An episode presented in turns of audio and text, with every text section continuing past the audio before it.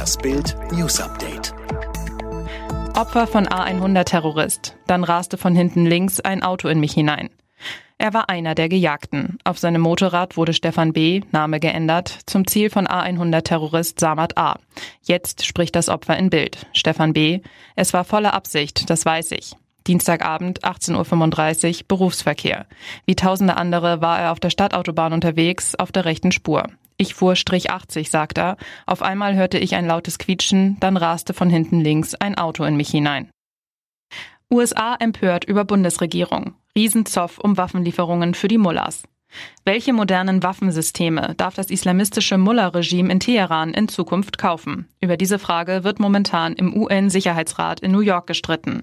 Während die USA für ein komplettes Waffenembargo für den Iran eintreten, wollen China und Russland keinerlei Beschränkungen bei Waffengeschäften mit Teheran. Die Bundesregierung gibt sich als Vermittler und spricht seit Wochen von einem nicht näher konkretisierten Kompromiss.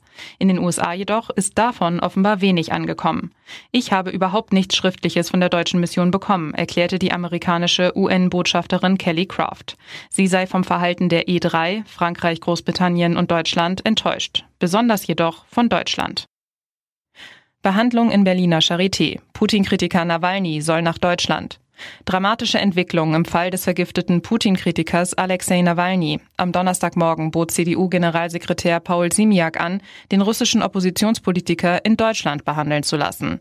Wenn es gewünscht ist, haben wir die Möglichkeit, bei der Behandlung zu helfen, sagte Simiak bei Bild Live.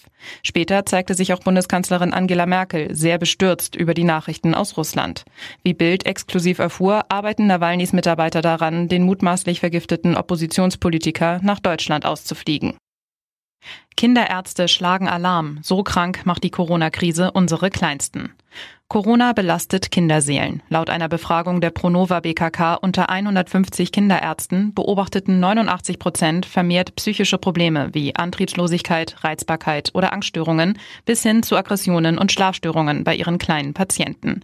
37 Prozent diagnostizierten eine Zunahme körperlicher Beschwerden, darunter Bauch- oder Kopfschmerzen. Vier von zehn befragten Ärzten beklagten sogar motorische und kognitive Entwicklungsverzögerungen. Betroffen sind vor allem Kinder ab sechs Jahren Kinder aus sozial schlechter gestellten Familien. DiCaprio am Strand von Malibu. Leo braucht eine Abkühlung.